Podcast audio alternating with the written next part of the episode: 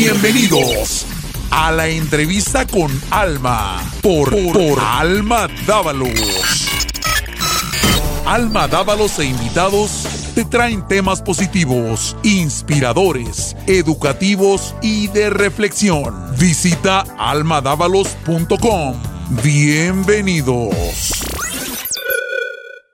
Hola, ¿qué tal amigos de la entrevista con Alma? Bienvenidos a otro episodio más.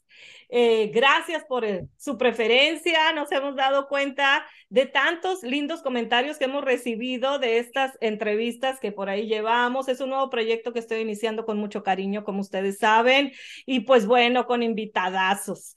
Así que el día de hoy, pues no es decepción.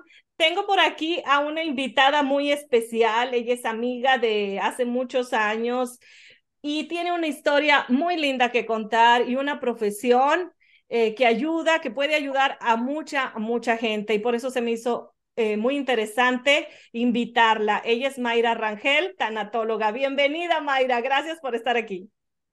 A ti, muchas gracias, Alma, por la invitación y eh, me parece excelente este proyecto en el que estás iniciando y bueno, pues así, así es que aquí estoy contigo apoyándote y bueno, esperando que esta entrevista, pues como dijiste, sea muy productiva para muchas personas. Muchas gracias. No se vaya que está muy interesante.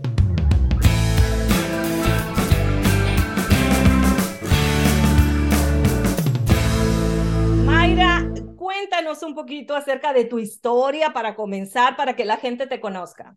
¿De dónde eres? Eh, ¿Cuántos hermanos tienes?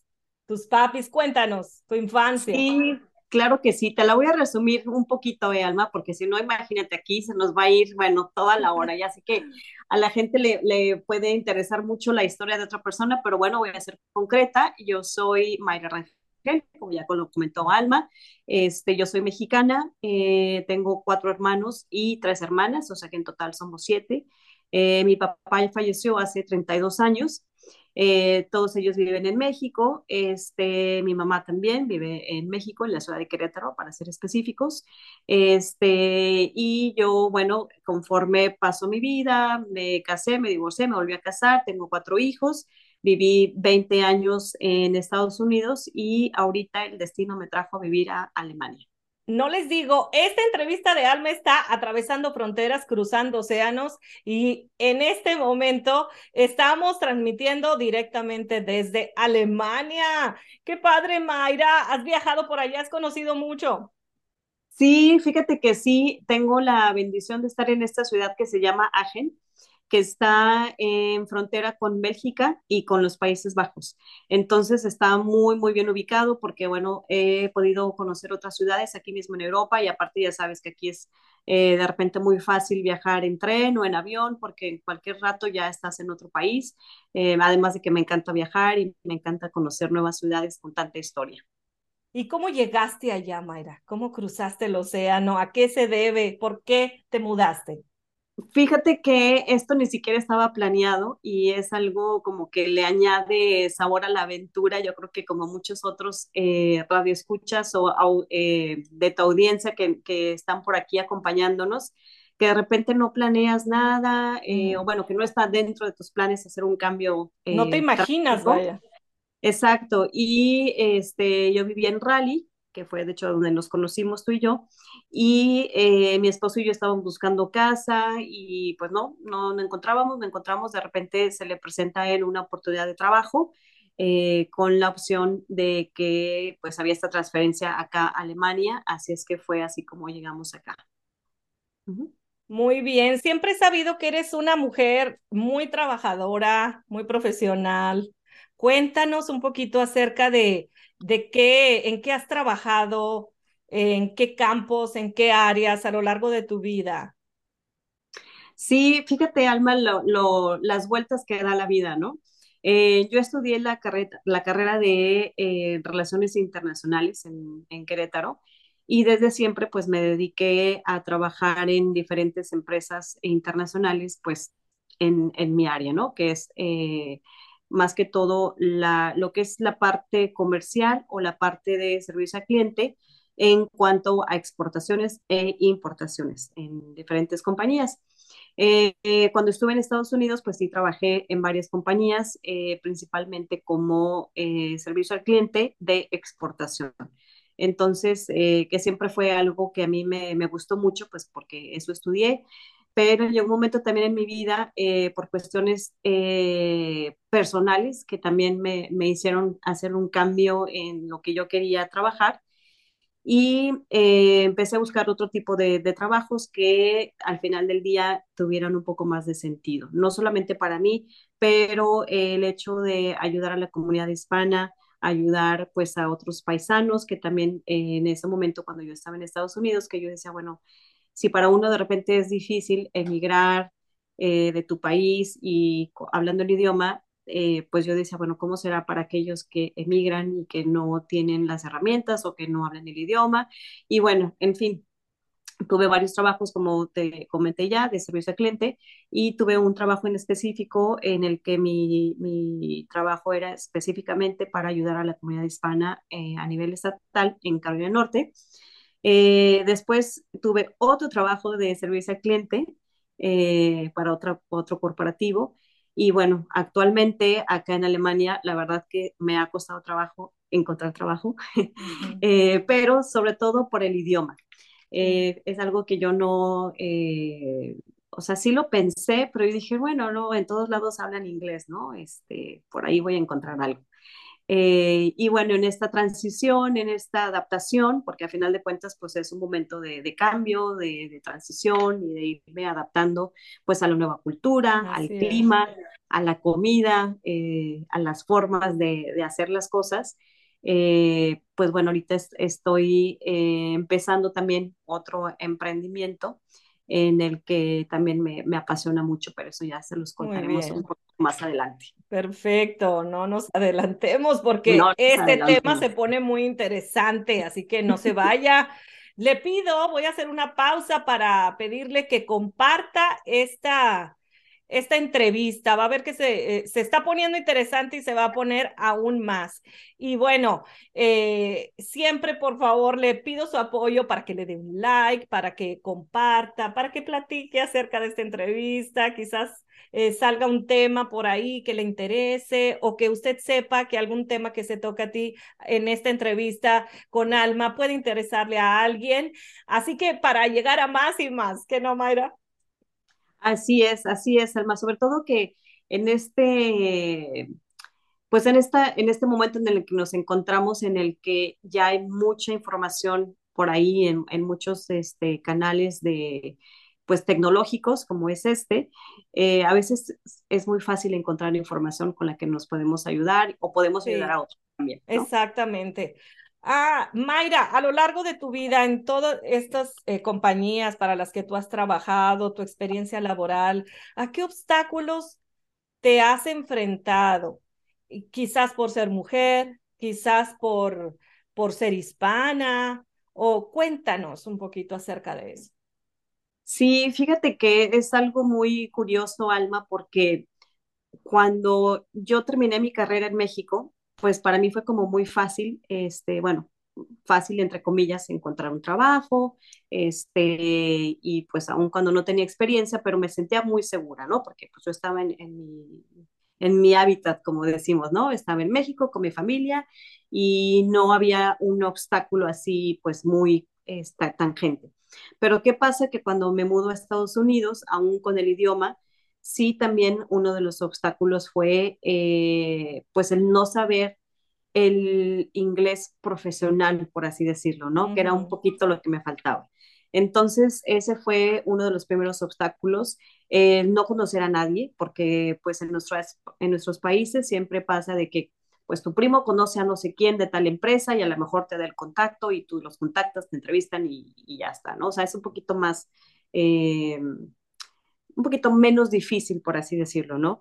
Pero yo en Estados Unidos pues no, no conocí a nadie, entonces eh, esa parte de no conocer a alguien y de eh, mejorar mi idioma inglés, lo pude eh, sobrellevar por, por la grandiosa oportunidad que tiene Estados Unidos de ofrecer oportunidades de voluntariado.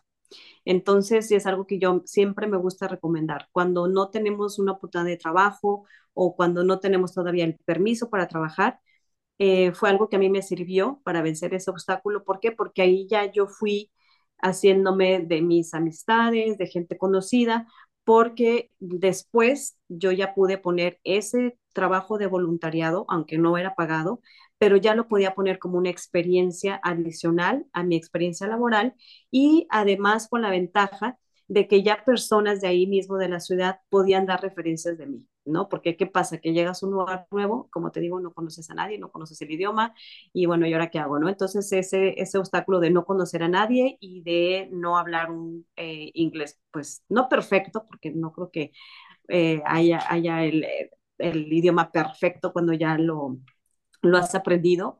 Eh, pero bueno, esos fueron de los principales obstáculos y también, obviamente, sí, el de por ser mujer y por ser hispana, sobre todo en una de las compañías en las que trabajé y de hecho en la que estuve más años, casi siete años, eh, el ambiente era 99% eh, masculino porque era una empresa de manufactura. Entonces, dentro de mi de mi puesto como eh, servicio al cliente, pues me tocaba obviamente tener interacción con diferentes departamentos de ingeniería, de diseño, de producción.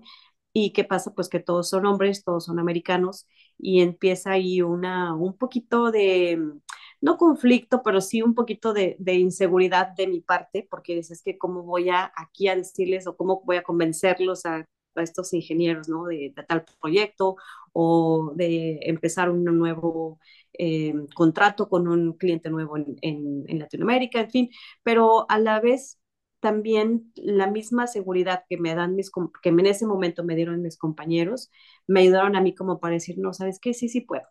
Este, porque nunca vamos a ser expertos en la materia. Yo creo que aunque yo tengo años de experiencia como eh, representante de servicio al cliente, cuando entras a una nueva empresa, pues siempre va a haber algo nuevo que tienes que aprender. Claro. Claro, claro. Bueno, pues sí, nos dijiste varios obstáculos, el ser mujer, el llegar a un país donde pues el idioma lo conocías, pero no a la perfección y menos un inglés técnico, ¿no? Dentro del campo en que laborabas. Pero bueno, nos diste un buen tip acerca del voluntariado. Y en el voluntariado, que quizás en nuestros países no se promueve mucho, vaya.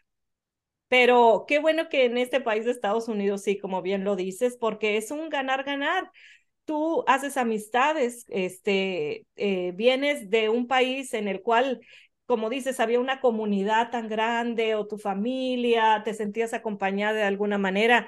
Yo también viví esto de llegar a este país y que no conoces a nadie, es algo, la verdad, este, difícil, difícil de sobrellevar, pero es un buen tip, voluntariado, además de que ayudas a la comunidad, conoces gente y puedes eh, comunicarte más, practicar eh, tu inglés. Eso, eso fue fabuloso.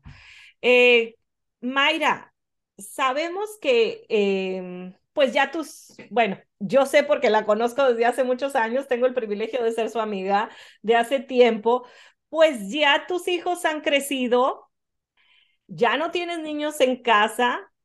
¿Qué tal te ha ido con ese famoso nido vacío? ¿Cómo ha cambiado tu vida?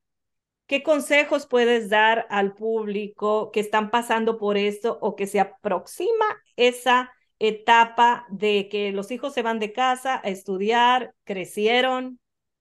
¿Qué crees que, que puedan hacer con su vida? Porque muchas veces pensamos que yo ya estoy por ahí, que la vida ya se acabó, que mi vida va en deterioro, que ya me quedé sola. Cuéntanos acerca de tu experiencia. Fíjate, Alma, que para mí ha sido una experiencia muy padre. Eh, a, contrario de lo que otras personas, y bueno, es muy respetable, ¿no? En lo que dices, el, el, pues ese sentimiento de vacío por el nido vacío cuando los hijos se van.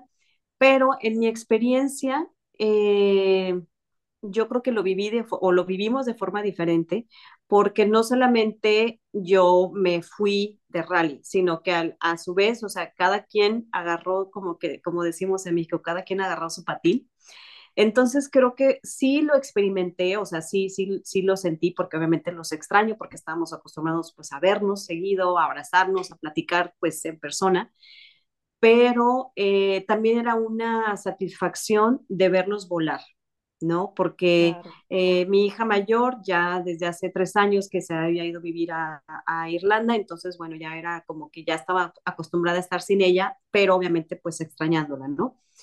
Eh, pero al mismo momento en el que mi esposo y yo eh, tomamos la decisión de mudarnos acá a Alemania, pues mi hijo, el de 28, él ya había decidido irse a Chicago a estudiar su maestría, entonces ya tenía como dos meses eh, que estaba en Chicago, entonces ya como que, como que fue este, un uno, uno, a la vez, paulatino, ajá, ajá. Y, y, yo creo que lo, vi, lo viví diferente porque yo también me mudé. Creo que hubiera sido más difícil si yo me hubiera quedado en la casa uh -huh. y el típico que entras a la recámara donde estaba tu hijo y ya ves la, el closet vacío sí. y su cámara vacía, eh, la recámara de mi hija pues a lo mejor también sin sus pósters, sin sus fotos.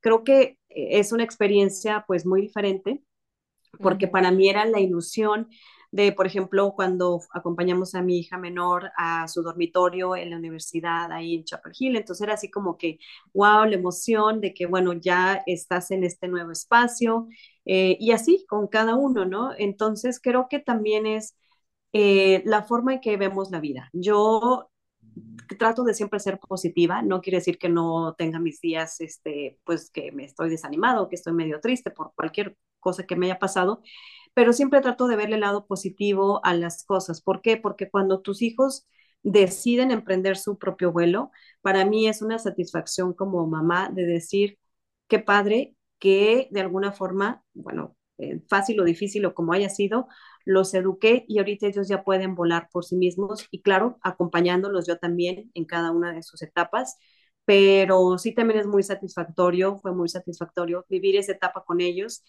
y no es como que, bueno, ya cada quien hace su vida y bueno, este, pues ya como que, este, sí, independientes, pero aún así eh, muy unidos dentro uh -huh, de, de, claro. de, nuestra familia, ¿no? Que es también lo importante, ¿no? Es no verlo como que, ay, ya me quedé sola, ¿y ahora qué voy a hacer? Y pues sí, sí te duele, claro, y sí, sí sientes ese vacío, pero también es decir, oye, qué padre que mis hijos los eduqué sí. de una forma que ahorita ya ellos pueden volar y tomar sus decisiones por ellos mismos, ¿no? Entonces fue sí. una, una, una gran diferencia, yo creo, a como de otras personas que lo viven, de que los hijos realmente se van de la casa y llegas a la casa y, o estás esperando y, y, y ya, no, ya no llegan como normalmente, ¿no? Eh, aunque también me, me gustaría mencionar que ya de por sí uno cuando tiene hijos en, en preparatoria, eh, ya empiezas a vivir un poquito ese, ese vacío, de, del uh -huh. vacío. Porque, ¿qué pasa? Cuando los niños están en la, bueno, los niños o los jóvenes están ya en la preparatoria, pues cuando no tienen este entrenamiento de un deporte, ya están trabajando o sí. salen con amigos o si ya tienen este por ahí el noviecillo, la noviecilla, entonces ya cada vez también lo, los ves un poco menos, ¿no? Ya la dinámica familiar va cambiando, entonces ya están ahí, pero pues ya casi que no, no o sea, sí llegan de repente a comer o obviamente a dormir y así, pero también es un como un proceso, ¿no? Entonces, este, creo que hay que pues disfrutar con ellos cada, cada, cada etapa cada etapa sí. y no sentirse tristes de que, ay, ya, porque nosotros también nos fuimos en algún momento, ¿no? Así es, así es.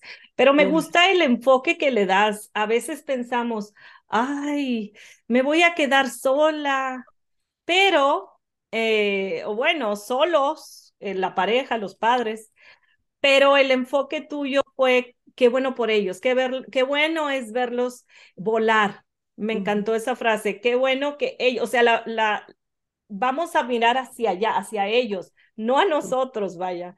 Ya uh -huh. la vida, la mejor a nosotros nos tendrá otras, otras cosas por ahí, ¿no? Planeadas, pero ellos es lo importante y saber la satisfacción, como dices, de saber que, que pueden volar por ellos mismos y que son independientes, que salen adelante, porque también tendrán sus retos y sus obstáculos y, y bueno, sus momentos felices también y celebrar con ellos desde esta perspectiva es muy lindo también celebrar sus logros, pero dejarlos volar, vaya, para que ellos vayan en paz, ¿no?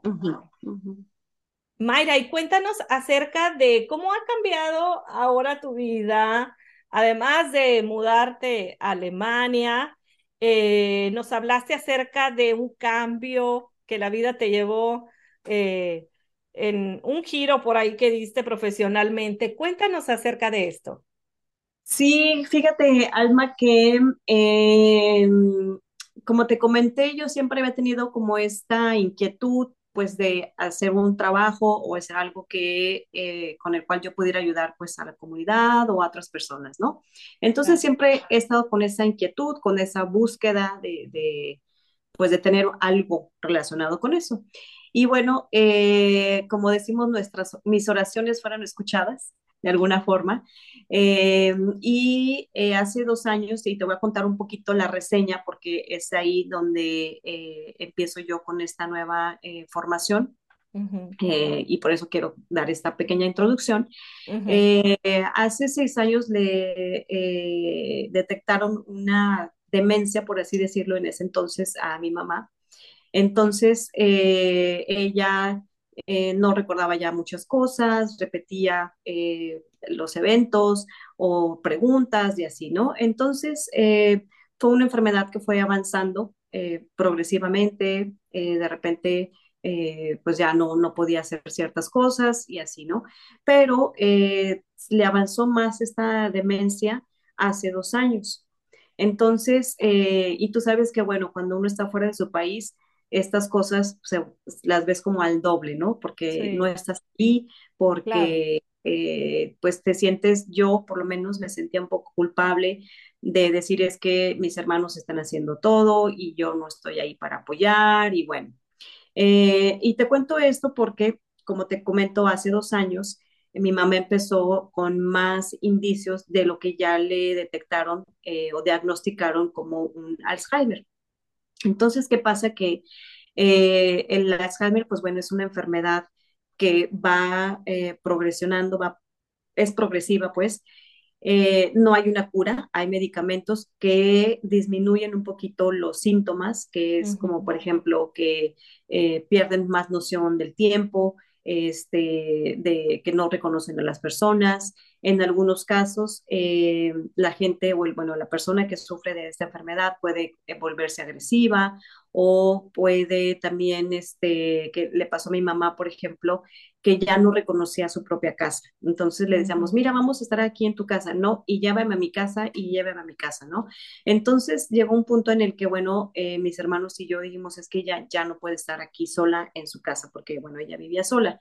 Entonces, em, platicando entre todos y viendo eh, cuál era la mejor opción para sus cuidados, decidimos internarla en un centro geriátrico porque pues ya sabes, nos ofrecieron que iba a estar bien cuidada con eh, enfermeras y pues personal eh, con la educación que es necesaria para atender este tipo de pues de enfermedad, ¿no?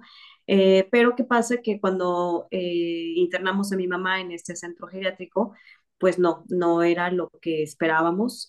yo la veía ella muy decaída, yo podía hacer videollamada con ella, entonces, cada vez que yo hacía videollamada con ella, yo le veía cada vez su mirada más triste.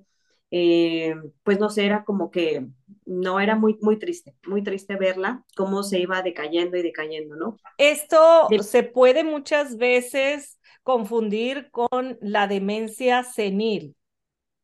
Así es. Lo que pasa es de que dentro de las demencias, la demencia es un, es como el, el, como el la sombrilla de otras demencias. Entonces, está lo que es la demencia y un tipo de demencia es el Alzheimer y otro tipo de demencia es eh, la demencia senil, que sí, efectivamente, como comentas, se puede confundir con la demencia senil porque pues bueno, mi mamá ya tiene 84 años, entonces pues también nos decían, bueno, es que su mamá ya también ya está grande y todo. Gracias a Dios ella físicamente está bien, ¿ok? Eh, pero sí, sí de repente decimos, bueno, ¿es demencia senil o qué es, no? Pero conforme le hicieron estudios eh, de todo tipo, y sobre todo eh, neurológicos, pues sí, la conclusión y el diagnóstico fue que eh, lo que ella padece es de Alzheimer. entonces, hace dos años para mí fue muy difícil porque yo pues la visitaba constantemente en su casa todavía y pues ella no que me reconocía por mi nombre, o sea, no sabía que, ah, ya llegó mi hija Mayra, ¿no? Pero sí le decía, mira, ya llegó Mayra, este, acaba de regresar de Estados Unidos y sí me reconocía como pues alguien que me le era familiar, ¿no? Y sí me preguntaba y que, este, ¿y cómo te fue en el avión? ¿Y en dónde hiciste tu escala? Y así, ¿no? Pero eh, mi peor shock con esta enfermedad fue cuando un día llegué y ya no me reconoció. Entonces, eh, como ustedes saben, en México, bueno, y en otros países también de Latinoamérica, eh, tenemos esta diferencia de, hablarle a las personas de tú cuando hay mucha confianza, cuando los conoces, y de hablarle a usted a una persona pues que no, no conoces o alguien que te acaban de presentar, ¿no? O, alguien en la calle o no sé, al jefe y así, ¿no? Y para mí eso fue muy, muy duro cuando de repente mi mamá me empezó a hablar de usted y que me empezó a decir, ¿y usted por qué vino? Y yo, mira, mami, soy yo, te vine a visitar. Y de repente, pues no, no me, no me conocía, ¿no? Entonces yo, de hecho, pasé casi dos meses con ella eh, ese verano y me di, me di más cuenta de pues lo que ella también estaba sufriendo. No solamente en ese entonces teníamos eh, pues ciertas enfermeras, cuidadoras que nos apoyaban. Entonces yo vi lo difícil que era para ellas como cuidadoras, lo difícil también para mis hermanos, pero sobre todo también para mi mamá, ¿no? Que era pues como que se daba cuenta lo que estaba pasando, pero no tampoco al 100. No estaba ella perdida al 100, pero pues tampoco ya no era ella, ¿no? Entonces digo, bueno, es cuando decidimos meterla en este centro geriátrico, vimos que no funcionó, la cambiamos a otro, que fue peor todavía, eh, y finalmente decidimos regresarla a su casa, eh, contratando pues nuevamente personal eh, con pues con experiencia.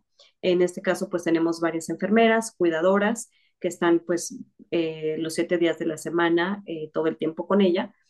Eh, pero ¿qué pasa? Que cuando a mí me, me sucede esto de perder a mi mamá, porque no es como que se murió y ya la fui a enterrar y bueno, pasas tu proceso de duelo y te duele y lo superas, no. Para mí fue más difícil porque yo decía, es que mi mamá está ahí, pero ya no es la mamá que, que, era antes. ¿Por qué? Porque ya no puedo hablar con ella, porque ella ya no, se acuerda de mí, porque ya veo que ella ya no puede hacer las mismas cosas que ella hacía antes, que sus conductas han cambiado, su esencia no, que es algo que, que yo con lo que me, siempre me gusta quedarme. Eh, ella sigue cantando, si le pones las canciones que a ella le, le, gustaban, pues se acuerda de la letra, ¿no? Este, le encanta bailar, este, jugar dominó, la lotería, este, los refranes también. Entonces yo con esa parte es con la que ahorita pues ya prefiero quedarme. Pero en ese momento sí fue un momento difícil para mí y a ti, Alma, te, consta que de repente yo cuando regresaba a Rally de México y que nos reuníamos, usted, ¿y cómo está tu mami? Y yo, pues no, no, no, no, no es bien, ¿no?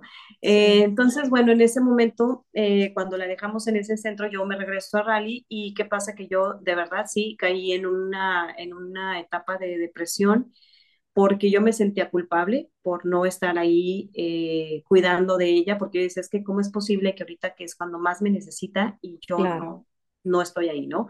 Entonces me sentía culpable, me sentía que ya la había perdido, pero todavía no, porque eh, tú sabes, Alma, que cuando un ser querido se muere, pues sí tomas un tiempo en el que dices, bueno, ¿y ahora qué hacemos con sus cosas, no? Y puede ser que las dones o a lo mejor los hijos se los quieren quedar o no sé, hay muchas cosas. En el caso con mi mamá, yo decía, es que, pues yo creo que no hay que, ¿por qué vamos a donar sus cosas o por qué vamos a sacar su, ropa de su closet o de sus cajones si todavía no se ha muerto, ¿no? O sea, todavía está aquí, pero bueno. Entonces, em, para mí eso fue muy difícil, el no poder cerrar ese ciclo, porque yo decía, es que no puedo tratarla como si ya se murió porque no se ha muerto, pero tampoco no es como que le puedo hablar por teléfono y platicarle de algo, porque pues no, ella ya no tiene ese sentido de, entender, de razonar eh, una conversación, ¿no? Eh, entonces, como te comento, eh, sí caí en este tipo de grado de depresión en el que yo me sentía triste, me sentía culpable, me sentía muy triste, sobre todo, era un vacío, este, desesperada, ansiosa, no podía dormir. Y llegó un momento en el que yo decía, bueno, por mucho que le platique a mi esposo, a mis amigos cercanos, a mis hijos, pues es que a veces que los que están a nuestro alrededor, pues no nos pueden ayudar. ¿no? Porque además yo me sentía mal de estar a cada rato, eh, que me veían llorar de repente a mediodía en la casa y pues ellos ya sabían por qué, ¿no? Pero pues, ¿qué más les puedo decir? Porque pues a veces por muy cercanos que estemos a, nuestra familia o a nuestros amigos, eh, hay ciertas situaciones y circunstancias de la vida que es importante buscar ayuda de un profesional. Entonces fue en ese momento en el que yo tuve la fortuna de tener un acompañamiento tanatológico, eh, que para mí era algo nuevo también. Este, yo había escuchado un poco el término de la tanatología, pero realmente no, pues no, no te, de repente no te enteras mucho de, otras cosas hasta que no te pasa y lo necesitas, ¿no? Entonces, bueno, yo tuve un acompañamiento tanatológico para esta pérdida que después aprendí que era una... ¿Tú lo buscaste o alguien te lo ofreció viendo tu condición? no, yo estaba ya en un grupo en, Instagram, de hecho, eh, que no era un grupo de tanatología, era un grupo que a, raíz de la pandemia eh, es un grupo que se llama Psicología del Adulto Mayor. Y entonces ellos empezaron a hacer este, clubes de lectura virtuales. Eh, durante la pandemia y como a mí me encanta leer, yo dije, ah, perfecto, yo me voy a meter a este, a este club de lectura virtual.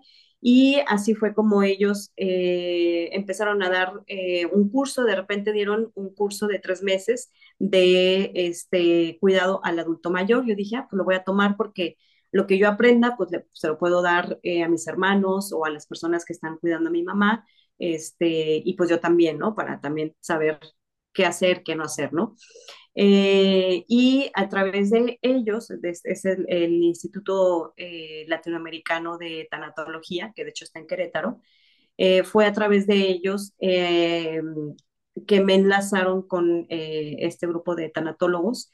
entonces, pues ellos te dicen, bueno, ahí tenemos esta lista de tanatólogos y bueno, tú puedes escoger con, quién, con quién quieres tener un acompañamiento. Entonces, esta disciplina de la tanatología lo que hace es que te acompaña en tu proceso de duelo cuando has perdido a alguien o algo.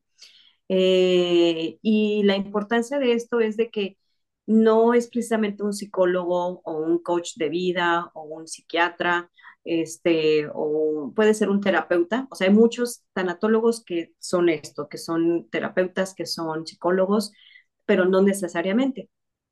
Entonces, eso a mí me ayudó mucho porque me dio otra perspectiva de, la vida y también de la muerte. Entonces, para mí fue como un nuevo despertar, como para un nuevo, con una nueva esperanza de decir, ¿sabes qué? Sí, sí es cierto, este, estás pasando por esto, pero algo que siempre eh, con lo que me quedé dentro de, mi acompañamiento tanatológico es de que me decían, es que Mayra, tú hasta ahorita has hecho lo que tú has podido, quédate con eso.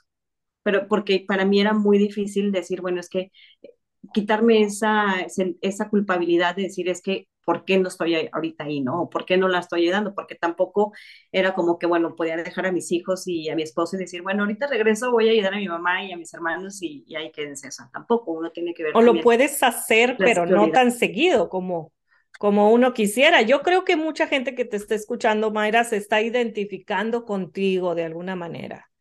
Así que eh, yo le pido a las personas que están escuchando este episodio que lo comparta, con personas que, que quizás estén pasando por esta etapa, porque créanme que llega, llega esta etapa.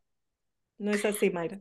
así es, Alma. Y fíjate que lo interesante para mí fue que cuando yo tuve este acompañamiento tanatológico, pues me di cuenta que yo ya había tenido varias pérdidas. ¿Y qué pasa? Que cuando tenemos diferentes pérdidas a lo largo de la vida y cuando no las tratamos en su momento, pues ahí se van quedando, ¿no? Son como heridas chiquitas que tenemos ahí pero bueno, estamos ocupados o tenemos que seguir con el ritmo de la vida, sobre todo si eres este, madre o padre de familia o si tienes un trabajo, como que dices, bueno, que sí, ya me pasó esto, pero bueno, ya lloré, este, ya lo platiqué, bueno, lo que sigue, ¿no? Pero ahí queda, ahí queda. Eh, entonces fue así como a mí me, eh, me nació la curiosidad de decir, bueno, y si yo pudiera estudiar lo que es la tanatología, y justamente eh, se abrió un, diplomado de tanatología y oncología, y yo dije, no, sí, de aquí soy, me voy a inscribir, con la ventaja de que fue un diplomado que, tuve, que pude tomar de forma virtual. fue un año y medio de preparación eh, de repente sí era difícil, porque no voy a decir de que, ay, sí, bien fácil, me conectaba y, ya, ¿no? Porque era un compromiso de cada miércoles. Eh, como el diplomado tanatológico fue eh, pues en tiempo de México, entonces para mí me tocaba estar de las 5 de la tarde a las 9 cada miércoles, pues estudiando, tomando el diplomado este, más aparte, pues bueno, hay que leer libros, hay que escribir ensayos, hay que tomar exámenes, o sea, no nada más es de que me siento, tomo notas y ya lo que me acuerde, ¿no? no es, Yo recuerdo cuando ibas iniciando, y no sé si tú recuerdas, estábamos, bueno, habíamos terminado de cenar con unas amigas y coincidimos por ahí que nos estacionamos cerquita y ya eh, de ida para la casa, pues eh, nos quedamos platicando y la verdad, ibas comenzando y me hiciste mucho bien platicar contigo, ya estabas tú iniciando el curso y ya traías tantas cosas y pudimos platicar y la verdad sí, llegué aquí a todo el mundo diciéndole, ay, qué bien me hizo platicar con Mayra. Sí, sí me acuerdo de ese día, Alma, me acuerdo perfectamente bien de ese día entonces, mm, para mí lo, más satisfactorio fue que no solamente tener eh, el acompañamiento tanatológico cuando lo necesité, pero también al poquito tiempo, a los, no sé, tres meses más o menos, poder yo empezar a tomar este diplomado de tanatología, eh, aplicar lo que yo estaba aprendiendo, seguirlo aplicando a mí misma, ¿no? Porque es todo un, proceso, es un, no es como que, ay, bueno, platiqué, no sé, tuve cuatro sesiones tanatológicas y ya me sané, salí del hoyo y no. Es, es como todo, ¿no? A veces estamos tan acostumbrados a tener todo tan rápido y que no se nos eh, resuelva todo al instante que a veces por eso perdemos la paciencia con nosotros mismos, ¿no? Entonces, eh, con este diplomado y con la tanatología, pues he aprendido, número uno, a ser compasivo conmigo misma, a tenerme ese apapacho que, porque si yo no soy compasiva conmigo, no puedo ser compasiva con los demás. Si no me entiendo yo también yo misma, pues también como no puedo dar lo que no tengo, ¿no?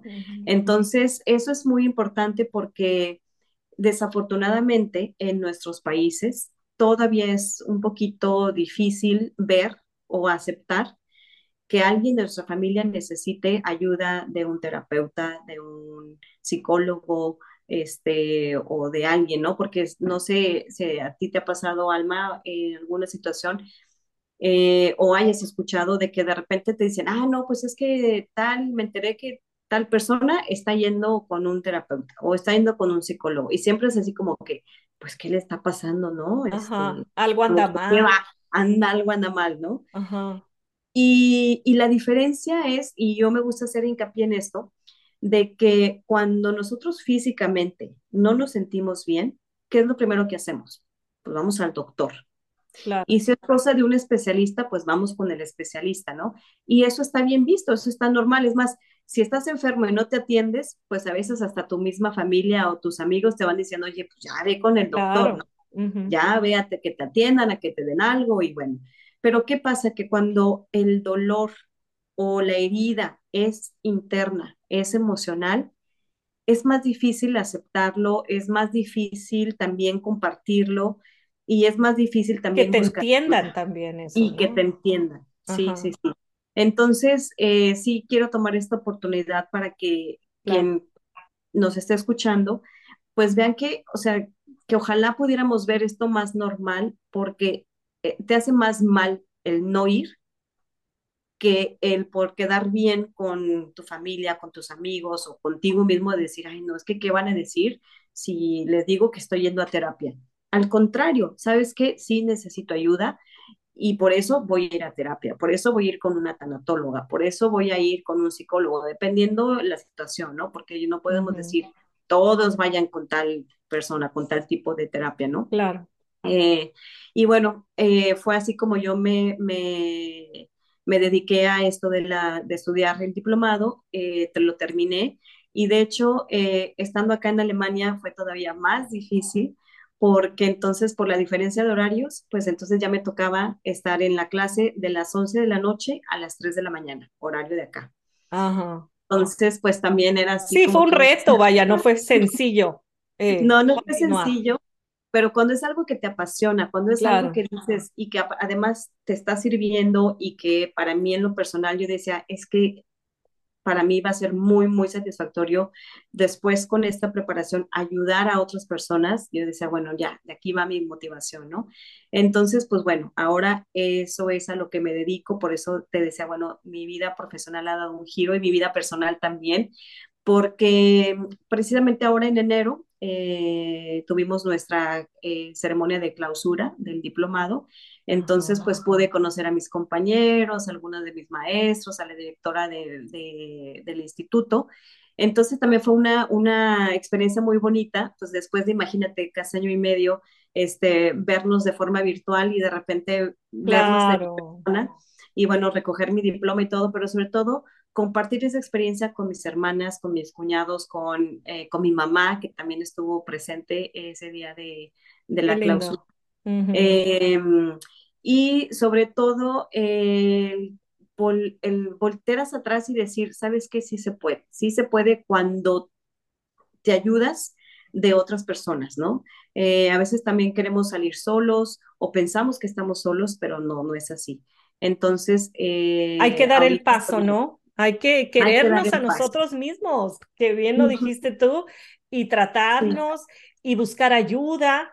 Y quizás alguien que nos esté escuchando es por la etapa que está pasando y no sabía acerca de la tanatología. Me gustaría que eh, nos dieras eh, tus redes sociales o tu manera de, ¿Cómo podemos comunicarnos contigo, Mayra? Aquellas personas que pues les interesó este tema, que quizás estén en necesidad de ayuda y no sabían acerca de, de la tanatología y cómo puedes tú ayudar en eso. Por favor, compártenos tus redes sociales. Sí, claro que sí, Alma. Muchas gracias por este espacio. Eh, me pueden encontrar en eh, Instagram con este arroba tanatomaira también tengo una página web que es www.tanatomaira.com y también tengo este, una cuenta en LinkedIn, ahí me pueden encontrar también como Mayra Rangel eh, Van pero principalmente eh, por Instagram y a, través de mi página web, que es donde pues más puedo interactuar con personas.